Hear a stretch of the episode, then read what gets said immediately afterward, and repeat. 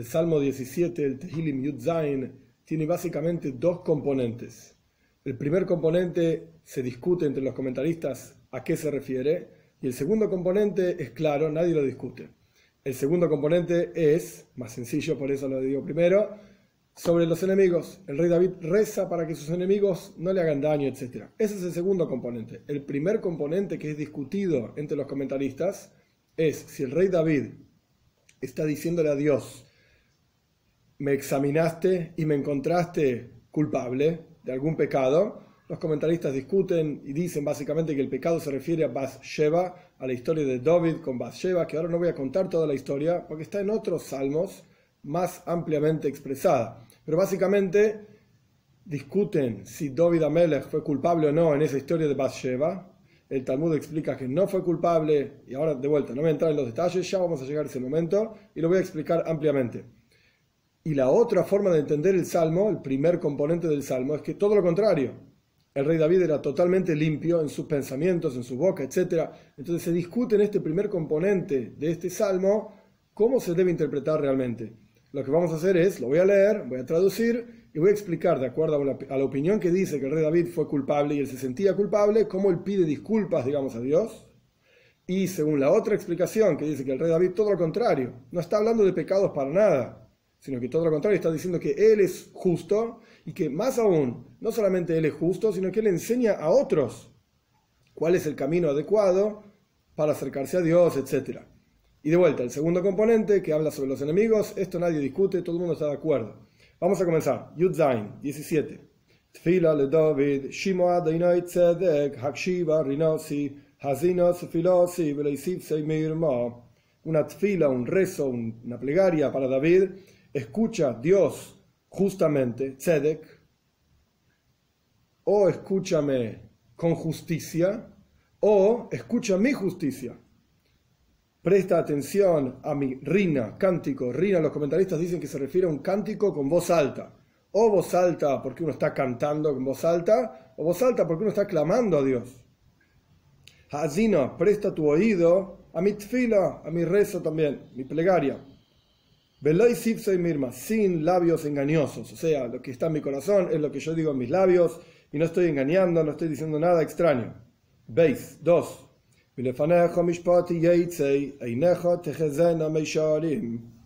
Literalmente, de frente de ti mi, mi justicia, mi juicio saldrá, tus ojos observen rectitud. Esta es la traducción literal. Ahora, ¿de qué está hablando?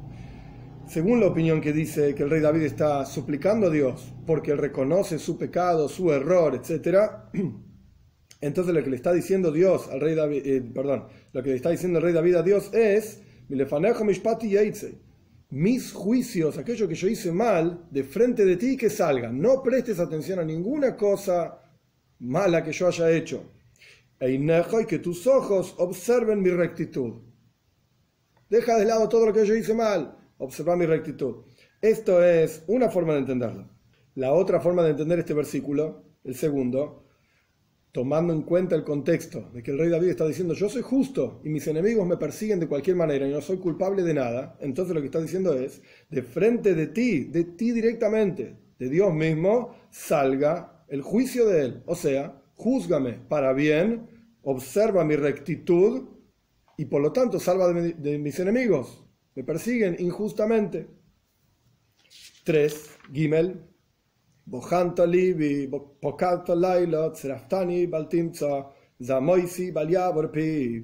Aquí también traduzco literal y tenemos las dos explicaciones. O que el rey David se siente culpable, o que el rey David está diciendo a Dios, pidiéndole que lo salve de sus enemigos. Examinaste mi corazón, revisaste durante la noche, me indagaste y no encontraste mis pensamientos no van a transgredir mi boca. Esa es la traducción literal. Ahora bien, de acuerdo a la opinión que dice que esto está hablando de pecados, que el rey David se siente culpable, me examinaste a la noche, me examinaste en particular, aquella noche que yo hice algo que no debería haber hecho, esa es la primera opinión, y me indagaste, Baltimza, y no me encontraste limpio, me encontraste con errores, pues estuvo mal aquella noche en la cual me indagaste y efectivamente me encontraste mal. Zamoisi, Baliaborpi, mis pensamientos, no va a transgredir mi boca. Rashi explica, muy interesante. En un momento, en el, versículo, en el capítulo 26, el rey David dice, por favor Dios, ten gracia de mí, pruébame. El rey David está pidiendo a Dios que lo pruebe. ¿Por qué? El Talmud cuenta, cuando lleguemos ahí lo voy a explicar más en, detalle, pero el Talmud cuenta que el rey David se llamó, se le llamó la atención. ¿Por qué decimos en el rezo todos los días el que Abraham, el que Yitzhak, el que Jacob, Dios es el Señor de Abraham, de Yitzhak, de Jacob, y no decimos el que David, el Dios de David? Entonces Dios le contesta, por así decir, a Abraham lo probé diez veces, etc. Y a vos, entonces el rey David dice, Bejameini, por favor, ven a Seini, probame. Y en la práctica Dios lo probó con toda la historia de Bathsheba y falló. Entonces, aquí el rey David está diciendo, Zamoisi pi, aquello que pensé en mi corazón, por así decir, de que Dios me pruebe, pi, que no llegue a mi boca. Que no llegue a mi boca, porque evidentemente no pasé esa prueba. Esto es la primera opinión en donde el rey David se siente culpable. Según la segunda opinión, en donde el rey David está pidiendo a Dios ser juzgado para bien y ser salvado de sus enemigos, volvamos a leer el versículo. Examinaste mi corazón, me indagaste durante la noche, me indagaste Baltimsa y no encontraste nada malo, nada negativo, incluso Zamoir si mis pensamientos son uno y nunca transgredieron mi boca. Mi boca dice lo mismo que mis pensamientos, soy sincero, soy transparente. Entonces volvemos atrás. Juzgame positivamente de mis enemigos. Salvame. 4. Dalet.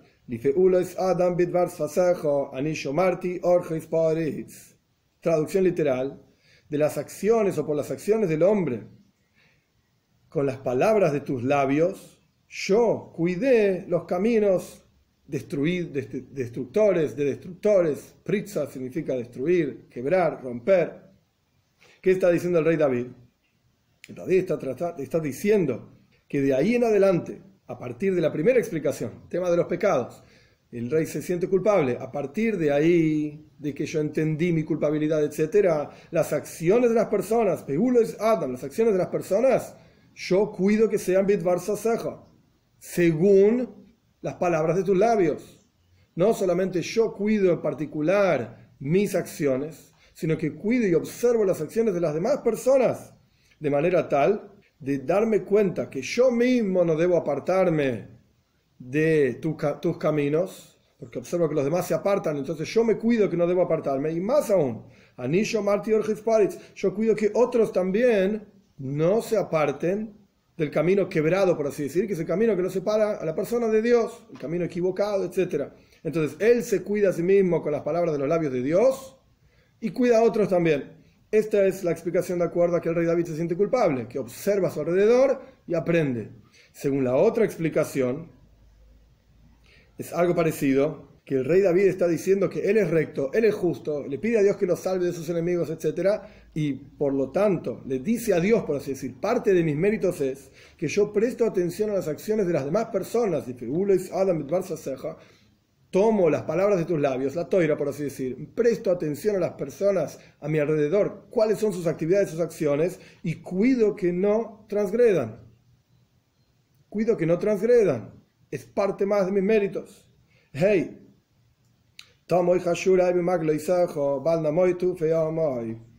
apoya, cuida, ayúdame por así decir, ayuda mis pasos en tus caminos, en tus senderos, para que no se tropiecen mis piernas. De manera tal que el rey David está pidiéndole a Dios, sea cual fuere la explicación, ahora volvemos, por así decir, confluyen en el mismo lugar las dos explicaciones, tanto de acuerdo a que la idea que, de, que tenía pecados el rey David o que era justo, confluyen ahora al respecto de los enemigos, en el segundo componente del Salmo, como expliqué al comienzo, en donde el rey David está pidiendo a Dios, sea que tiene pecados o no, que Dios apoye y, cuide que sus pasos nunca se, alejen de sus caminos. En el versículo 5 hay una explicación hasídica muy interesante, entre paréntesis, donde el rey David está diciendo, Tomo y Hashurai las tres primeras palabras del versículo 5. Ashurai quiere decir mis pasos, mis piernas, pero también se puede entender de la palabra Osher. Osher quiere decir dicha, alegría, como Ashrei dichosos aquellos que están sentados en tu casa. Ashurai significa El rey David está pidiéndole a Dios, Ashurai, que mi dicho y mi alegría sea maglo y seja en tus caminos. Es decir, como estudiamos en el salmo anterior, la comida, la bebida, las cosas del mundo, es algo circunstancial, pero que mi oisho, mi, mi dicha y mi alegría sea maglo y seja en todo lo que yo hago que tiene que ver con tus caminos. Vov 6, esto era entre paréntesis.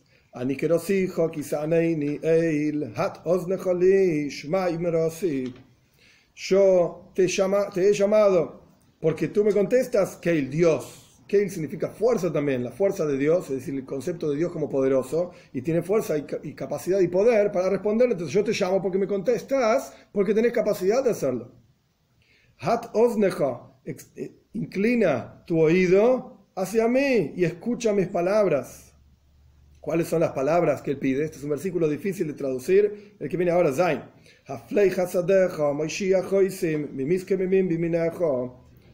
Traduzco literal, pero Rashi explica que uno debería entender las palabras como que están dadas vuelta. Vamos a ver, primero literal. Separa a tu piadoso, salva a los que confían en ti, de los que se levantan en tu diestra o con tu diestra. Rashi explica, ¿qué está diciendo el versículo?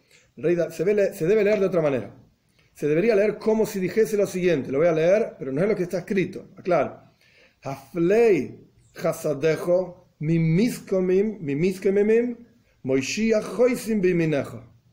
¿Qué dice el versículo? Separa a tu piadoso de aquellos que se levantan, o sea, mis enemigos, aquellos que se levantan contra mí, y salva a los que confían en ti con tu diestra, con tu poder, con tu diestra. Ayúdame, básicamente, sálvame de, mis enemigos. 8. Ges.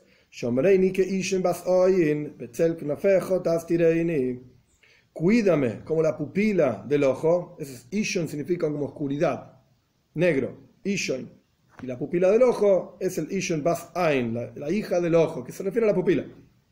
Y en la sombra de tus alas, cúbreme. Es el mismo concepto que Dios lo proteja de los enemigos. Test 9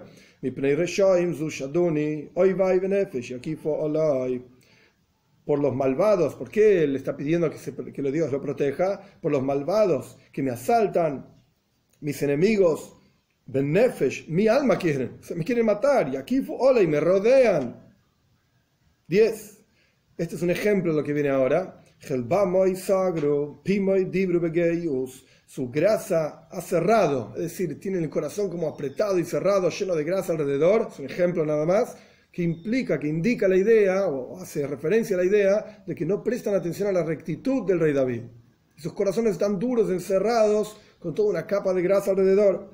Pimoy y sus bocas, ellos hablan con orgullo. 11. Yudalev. Ashureinu atos eineyem yoshisu ba'aretz.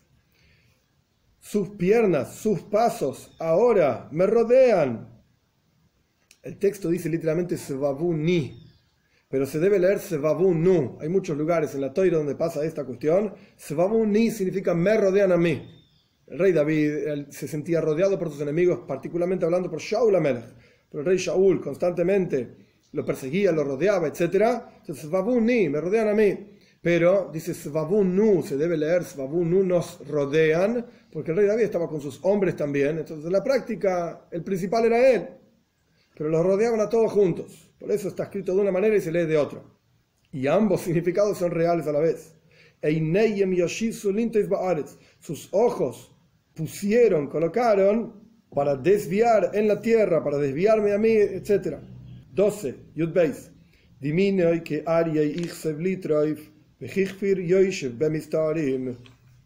Dimino es parecido al ejemplo de cómo es el enemigo de él, que es el rey Shaul. Interesante, que antes estaba hablando a Shurei Nu. Sus pasos son muchos enemigos, pero ahora está hablando en singular, de un enemigo en particular, que es el rey Shaul.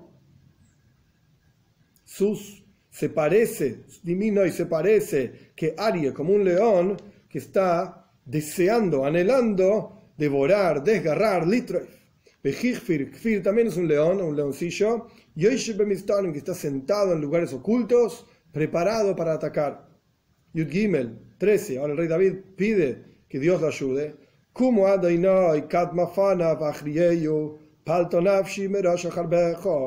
Levántate, Dios. Katmafana, adelántate a su rostro, al rostro del enemigo. Achriyeyu, y hazlo arrodillarse. Paltonavshi Merosh Harbejo. Salva mi alma del malvado, que es como tu espada. El malvado es la espada de Dios en términos de que se acerca a la persona para hacerle daño. Pero ¿quién es el que en la práctica está persiguiendo al rey David? Pues todo viene de Dios. Entonces el rey David mismo está reconociendo que la espada del enemigo en la práctica es Jarbejo, es la espada de Dios que lo está persiguiendo a él. 14. Esto es una petición que hay diferentes formas de leer este versículo. Vamos a leerlo de dos maneras diferentes que no tienen que ver con las dos formas de entender el salmo que hablamos anteriormente, sino que en general son dos formas de entender este versículo. 14. Yudalet. Mimesim yadcho adainai, mimesim mecheiled, chelkom bachaim, utzfunchot, malebidnam, isbeubanim, behinichu Israel leoileleyem. Es un, es un versículo largo. Vamos a ir paso a paso. Primero la explicación de Rashi. Mimesim yadcho Hashem quiero ser de aquellos que mueren en tus manos, Dios, y no en las manos de los enemigos, por así decir, a pesar de que los enemigos son tu espada, pero quiero morir por tus manos directamente, no con las manos de los enemigos. Mi quiero ser de aquellos que mueren de vejez, y no en una batalla, guerra, etc. Helcom Bahaim, quiero que mi porción sea de aquellos cuya porción es en la vida, la vida del mundo por venir.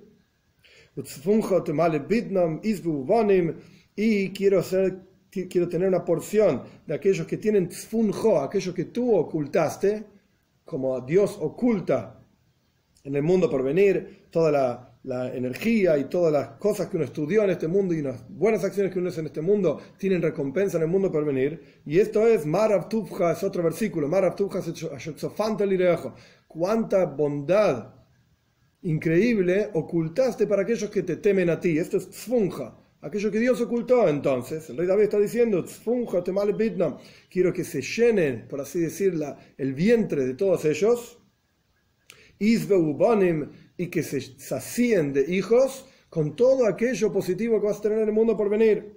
Es decir, quiero que mi porción sea de aquellos temerosos de Dios que están llenos de toda tu bondad y de toda tu cosas positivas y tus hijos, por así decir, significa para criarlos en toiro, mitzvahs. Y de aquellos que dejan todas sus posesiones para sus hijos. Hoy es como hijos, lactantes, niños, etc. Es decir, básicamente lo que está diciendo, de acuerdo a esta explicación, es, el rey David le está pidiendo a Dios quiero ser de aquellos que van a estar en el mundo por venir, que van a saciarse de tu bondad en el mundo por venir y que van a básicamente morir por tus manos, no por las manos de los enemigos. Esta es una explicación. El Radak entiende este versículo totalmente de otra manera. El Radak explica así.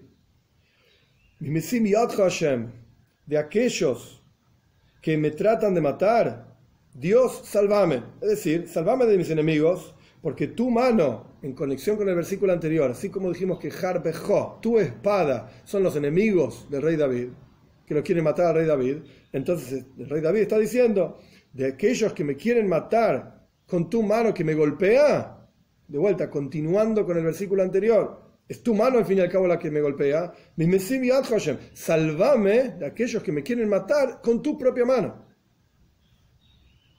Y continúa diciendo, Heilet significa mundo. Mimesim Heilet quiere decir, en el contexto del Radak, sálvame de aquellos que mueren en este mundo. ¿Qué quiere decir? Cuyo único interés, las personas cuyo único interés es en este mundo, en cosas materiales. Yo no quiero ser muerto por ellos. Ellos están constantemente deseando y buscando las cosas materiales, concretas, físicas, etc. A mí no me interesa eso, dice el rey David. Entonces, por un lado, sálvame Salvame de aquellos que me quieren matar. Y salvame de aquellos que me quieren matar y cuyo único interés es en este mundo. Helcom Bahaim, su porción es en este mundo. En la vida de este mundo. Y mi porción es en el mundo por venir. A mí no me interesa este mundo, dice el rey David. Por eso dice que la porción de ellos, de aquellos que lo quieren matar, etc., es en este mundo nada más. Y ellos, todo aquello que tú tienes oculto, te male es para llenarse la panza. A ellos no les interesa el mundo por venir. lo único que les interesa es este mundo en particular y todo lo bueno que tienen y todo lo que ellos entienden que viene de ti, de Dios, etc. Este mal es para llenarse la panza en este mundo. Y tienen hijos para vivir con sus hijos y para que sus hijos los sirvan y los ayuden. O sea, no piensan en el mundo por venir, lo único que les interesa es este mundo en particular y por eso piensan en dejarle sus propiedades, Mihu, Israel, dejarle todo lo que tienen a sus hijos y a sus nietos, etc. Lo único que les interesa son las propiedades y las cuestiones de este mundo. Yo no quiero ser muerto por ellos y no quiero que mi porción sean de ellos. Esto es lo que está pidiendo el rey David según esta segunda explicación. 15. Último versículo. Yo con justicia voy a observar tu rostro, voy a saciarme cuando me levante de observar, por así decir, tu imagen. No es que Dios tenga imágenes ni nada, por el estilo, pero se está refiriendo a la gloria de Hashem, que todos los tzadikim, todos los justos observan en el mundo por venir, como está escrito en el Talmud, tzadikim yoshvim nenim en el Ganeiden, en el paraíso, los justos están sentados disfrutando del rayo de la presencia de Dios, sea lo que fuera que quiere decir. Este versículo el Talmud lo toma de otra manera interesante, que hablamos también en el, salmo anterior. Rabbi Elazar solía darle una pruta, una, moneda de dinero antes del rezo a un pobre y después se ponía a rezar. ¿Por qué? Porque está escrito, yo con justicia, con tzedek, tzedaka, voy a observar tu rostro. Es la tzedaka lo que lleva a la persona al rostro mismo de Dios. Entonces, antes del rezo, en donde uno busca, por así decir, el rostro de Dios, Rabbi Elazar daba una pruta, un dinero de tzedaka. Esto por un lado. El Baal Shem Tov tiene una explicación muy interesante sobre este versículo. Baal Shem Tov explica en el pensamiento hasídico, cuando uno, hay que leerlo al revés, cuando uno, cuando está despierto, se sacía de tu mundo se sacía de observar el mundo a su alrededor y buscar la tumuna, la imagen de Dios en cada cosa, es decir, la energía divina que crea cada cosa, cuando uno se enfoca en el ocus, en la divinidad de cada cosa durante el día, behokitz, las últimas palabras del versículo, es behokitz me sacío de tu imagen en cada cosa mientras estoy despierto, entonces automáticamente Eje fonejo, a la noche cuando me vaya a dormir, eje fonejo, voy a observar tu rostro. Es decir, que la persona va a tener sueños en el cual va a poder percibir realmente y sentir la presencia de Dios en sus sueños y en todas sus cosas. Pero esto siempre y cuando, mientras está despierto, la persona busca en cada cosa el pnimius, lo más profundo, la presencia de Dios en cada cuestión. Y simplemente para terminar, Rashi y otros comentaristas también explican que este versículo es una referencia también a la resurrección de los muertos. Cuando yo, cuando yo con justicia en este mundo, en esta vida, observe tu rostro, cumpla tus preceptos, estudie tu Torah, etc., entonces, Behokitz, en la resurrección de los muertos, voy a poder disfrutar de tu imagen, de la presencia de Dios, con la venida de Mashiach. Pronto en estos días vamos a poder ver esto con los ojos de carne y hueso, como está escrito de Hashem se va a llenar la tierra de conocimiento de Dios, como el que Maim la llama como el agua cubre el mar, y vamos a verlo con ojos, basar, con ojos de carne y hueso pronto en nuestros días.